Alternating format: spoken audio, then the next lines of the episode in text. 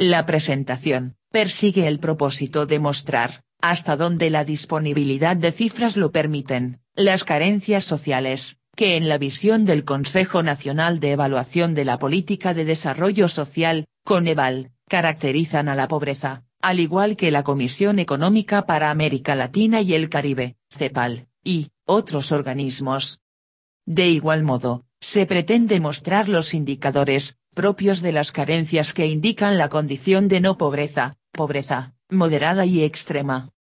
De particular importancia es el grado de inseguridad alimentaria, porque su nivel, leve, moderado o severo, impactan en la salud de las personas y, por tanto, puede afirmarse que México y el mundo, han sufrido pérdidas en sus índices de rendimiento social, de las políticas gubernamentales, en los niveles de vida, valor máximo, sin la cual, no es posible nada, no es posible el lucro, no es posible la existencia de sistema económico alguno.